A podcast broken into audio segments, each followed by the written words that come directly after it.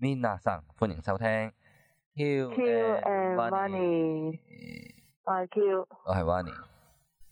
嗱，啱啱咧，我哋自我介紹呢個開場白嘅時候，我相信啊，我估計嘅，我哋頭先應該係聽到係好唔齊嘅，你估係咪啊？應該會係啲二重奏咁樣。冇錯啦，係點解會咁樣嘅咧？因為我哋今日試緊一個新嘅錄 podcast 嘅方法，即係電話錄 podcast，係啦，用電話錄 podcast 咧就我誒、呃一邊就一邊就傾，一邊就錄咁樣。但係因為電話嚟講咧，就係、唔可以疊聲嘅。如果疊聲咧，就會兩邊就會一個 delay 咗咁樣。咁所以我哋預計咧，頭先聽嗰段係應該係會有 delay 嘅。嗯，嗯，但係如果我哋唔發，我發覺啊，如果我哋唔係一齊講嘢咧，就唔會有 delay 喎。係咪？係啊，即係會但係會唔會每一句都即係可能停好耐？每一句啊之間都停好耐就唔會喎。你而家聽到我哋有冇停好耐啊？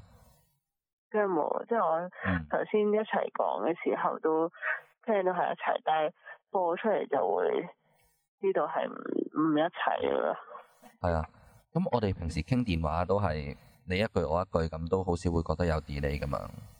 係啊，但係就唔可以，嗯，唔可以一齊講嘢頭先。嘅時候咧，通常就會就會我哋都唔意識到原來係有個 delay 咯，因為自己講緊嘢就唔知道原來人哋講緊嘢，跟住一齊有 delay 咁，所以係自己察覺唔到嘅。但係錄嗯咗音嗰陣時就會察覺到咯。嗯，咁我哋之後聽翻咯。係啊，咁我哋預計係會有 delay。咁今日呢，今次個主題係想同大家就係分享下，哇！如果錄 podcast 嘅話呢，係有啲乜嘢嘅，即係啲乜嘢方便嘅方法去幫大家去誒、呃、開始錄呢個 podcast 咁樣。即係究竟個 set up 係點嘅呢？嗱，就好似我哋今日咁啊，就係、啊用我哋傾住電話咁樣錄啊嘛。係啊，咁呢個係其中一個方法嚟嘅。不如我哋解釋下誒點解會用呢個方法錄啊？誒我哋都試過好多方法，即係之前就誒好、多時我哋都係喺室外嘅環境錄啦，咁就有時會比較嘈啦。亦都試過用神器，即係之前都有介紹過嘅誒、一部嗰啲 mixer，係咪 mixer？係啊咯，即係都有好多唔同方法。咁係一個就可能錄到啲嗱聲其音他方冇法咧，咁我哋一陣再詳細講。但係你不如嗯。試下重點講下點解我哋會諗到用電話錄先，係咩誘因呢？咁因為平時都傾開電話，咁好似都幾方便啊！試下得唔得啊？係啦，就係、因為我哋傾電話就係真係當傾偈咁樣啦。但係同一時間呢，其實最重要就係因為我哋傾電話可以揾到一個各自嘅安靜嘅環境。嗯，係啊，係啊，安靜嘅環境。啊，頭先其實我就衰我打斷咗你。我哋個次序應該咁樣講，講下我哋之前一開始點錄，好似你咁樣。但我哋可以每個詳嗯細啲咁講啊，嗰樣嘢嘅哦，就好似你頭先咁。咁我哋第一個方法就係喺街錄啊嘛。係啊，我哋其實一開始都係喺街錄嘅。嗯，第一集開始，即係好多嗯，第一季基本上全部都係，係啊。咁我哋好多都會喺街錄嘅原因係我哋真係冇一個地方去錄啦。嗯係啦，咁喺街錄咧，我哋我哋就都有個嘅一個技巧噶喎。即係揾啲靜啲嘅地方，嗱，其一係揾啲靜啲嘅地方啦，但係街又點會靜啊？因為街就一來會有車聲啦，有人行過啊，甚至係動物啊、雀仔聲啊、風聲，好多種唔同嘅聲噶嘛。係啊，咁我哋嘅技巧咧就係、學你話齋揾個靜少少嘅地方，但係最重要咧就係、以下嘅兩個技巧。所以第一揾個靜啲嘅地方啦，第二就係用一支外置嘅咪，因為我哋都係用手機錄嘅，嗯但我哋手機咧就插個插個外置嘅咪啊，嗯係啦，外置嘅咪咧就係、因為我哋部手機係有三點五 mm 嗰啲嘅耳筒嗰啲位耳筒位嘅。係啊，咁就插個嗰個耳筒三點 mm 耳筒頭嘅咪落去，專係錄音咯。啊嗯有線咪咯。之前我哋最開頭即係講緊係第一集，第一季第一集係用無線咪嘅，即係 pickle 咪啊啲咁樣，嗯但即係我哋都試過。我哋唔用 Pico 咪嘅原因係，始終無線咪咧，佢係夾喺件衫嗰度錄啊，嗯係啦，咁啊夾喺件衫嗰度錄，佢距離我哋個口係咪遠咗先？嗯，咁距離個口遠咗，咁佢收音咪就係爭啲咯。係。啊跟住後期嘅製作又會多咗。好啦，所以我哋就要講到後期製作咧，就我哋第三個技巧，就係、後期製作啦。我哋錄完段音嗯之後咧，我哋會將佢放落個電腦嗰度啦。係啊嗯咁你有啲人咧，其實如果又係會帶埋個電腦出街，係直情可以直接錄落個電腦嘅。咁但係我哋因為冇咁多設備帶出街咧，我哋通常就錄落手機，跟住轉移落個電腦咁樣。嗯，係即係翻去屋企啊，先得閒就去執下。係啦，然後我哋就用一啲電腦軟件去做一個動作叫 denoise。嗯咁 denoise 咧就即係去除嘅一啲雜聲。啊嗯咁、有咩軟件可以 denoise 咧？話説坊間有個免費嘅軟件可以做到 denoise 喎，誒，嗰個叫咩 Audacity 啊，係啦。定係 A U D A C I T Y 呢個軟件呢，係免費可以俾各位下載嘅。嗯咁下載咗之後，你就上網揾下個教學啦。總之就可以 denoise 到佢噶，佢就會去除一啲背景嘅雜聲，咁但係就留翻啲人聲喺度嘅。嗯咁我哋就用，因為我自己都係有俾錢去 subscribe 一個公司叫 Adobe 佢嘅一啲嘅軟件啦，包括 Photoshop 啦、Illustrator，即係呢啲整相嘅軟件嘅喎。啊嗯咁佢附送埋就即係佢成個 package 就包埋一個叫做 Audition 嘅 Aud- Adobe 嘅 Audition 嘅軟件。咁我就係用 Audition 呢一個付費嘅軟件去做後製。 ，denoise，係啦 denoise 嘅。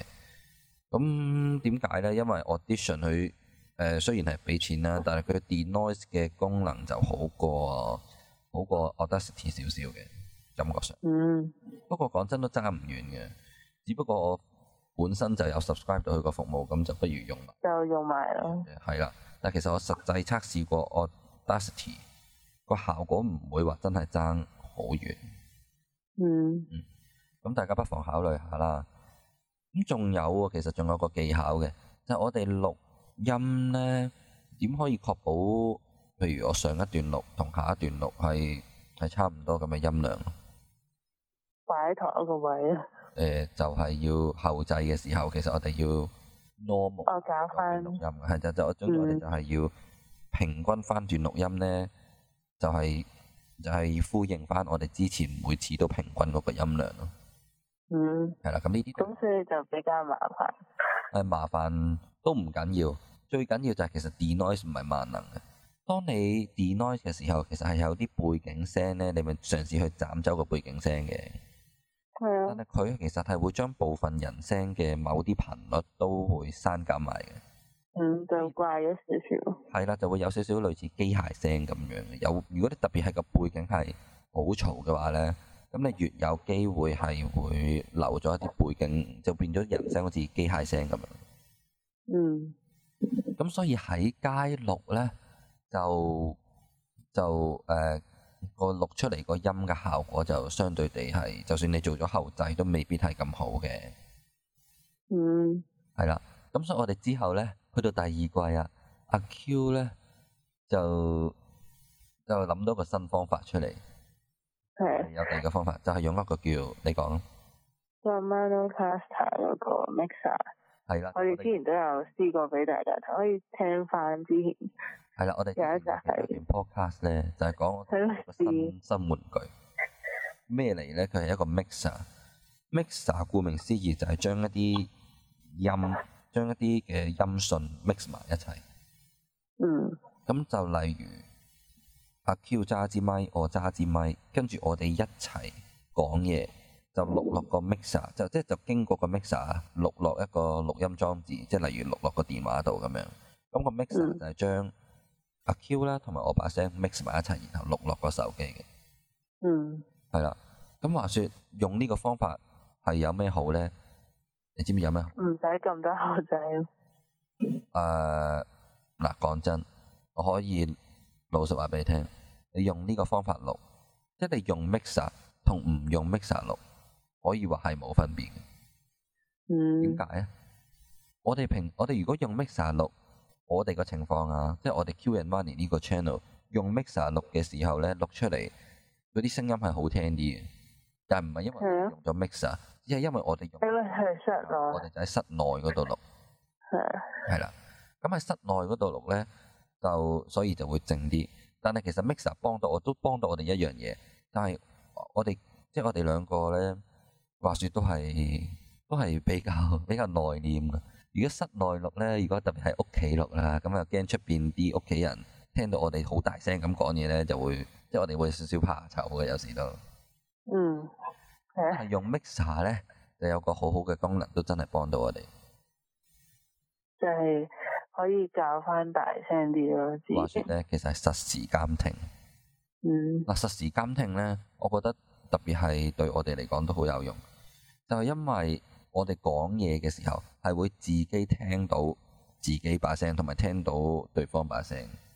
嗯， 咁相對地呢，我哋就聽唔到屋企其他人嘅聲，即係自己揞住自己隻耳，差唔多係啦。但係其實可能講到好大聲，不過自己聽唔到咯，就好似冇咁教，係啦，個重點呢就係、我哋係可以誒、focus 喺我哋嘅錄音嗰度啊。如果我哋有咗實時監聽嘅話，咁、所以我嗯我覺得個 mixer 可以幫到我哋錄得好聽啲嘅原因呢，就唔係話因為佢識得將我哋把聲 mix 埋，而係因為有實時監聽咯。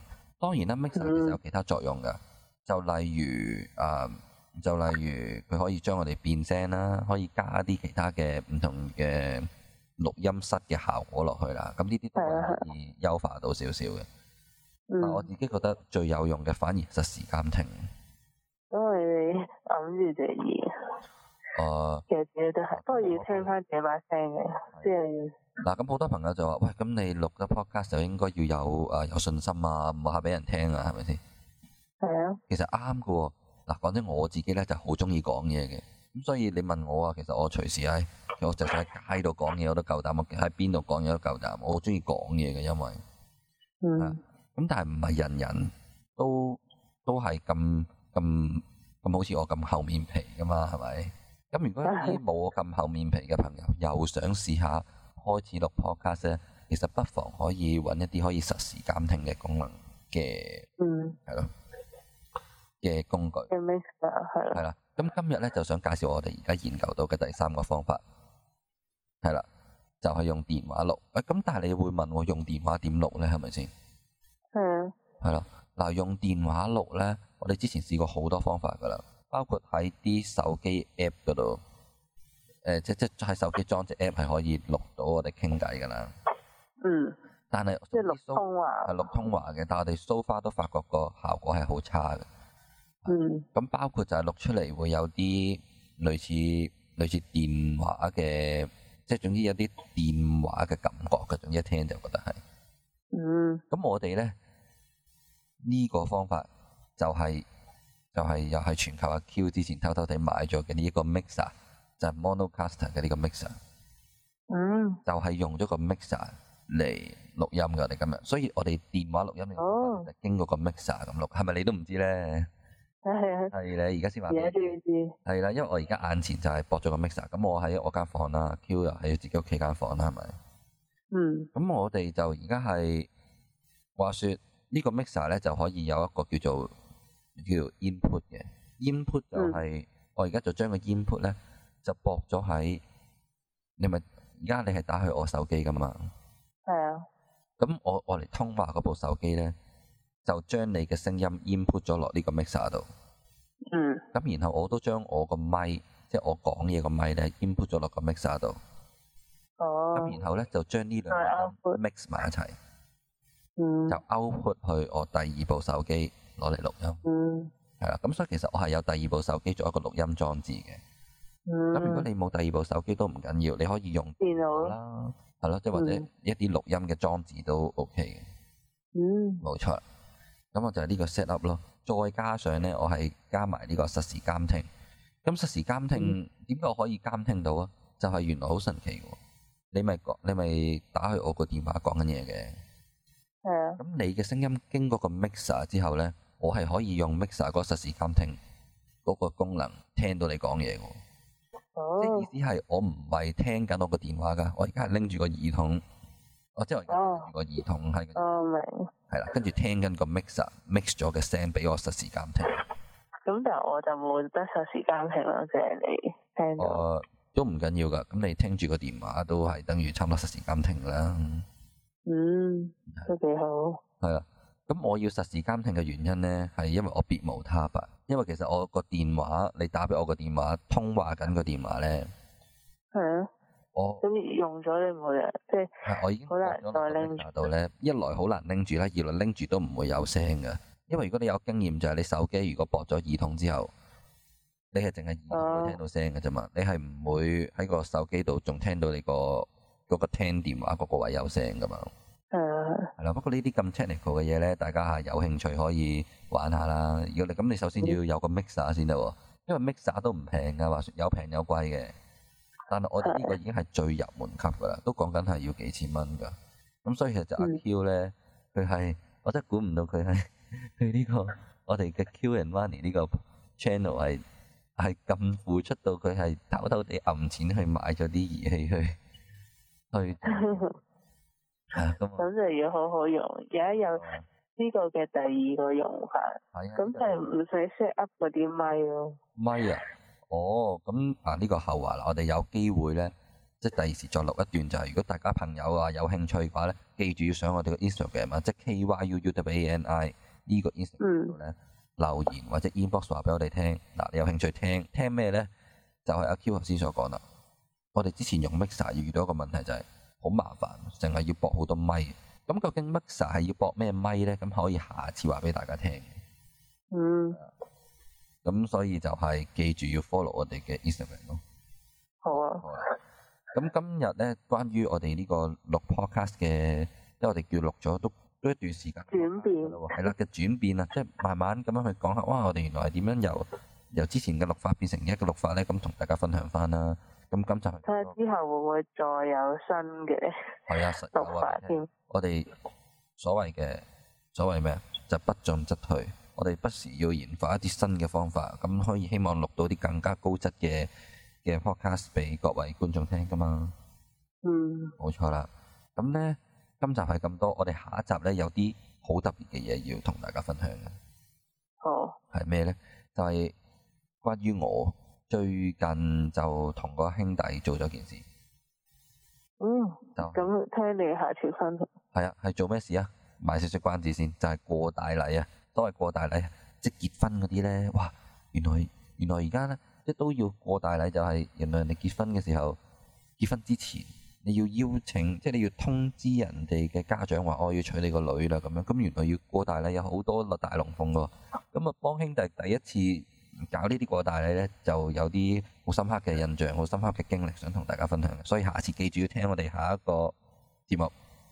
O K， OK，咁今集係咁多啦。再我話你 m a s h 拜安得啦。大約啦啦，拜拜。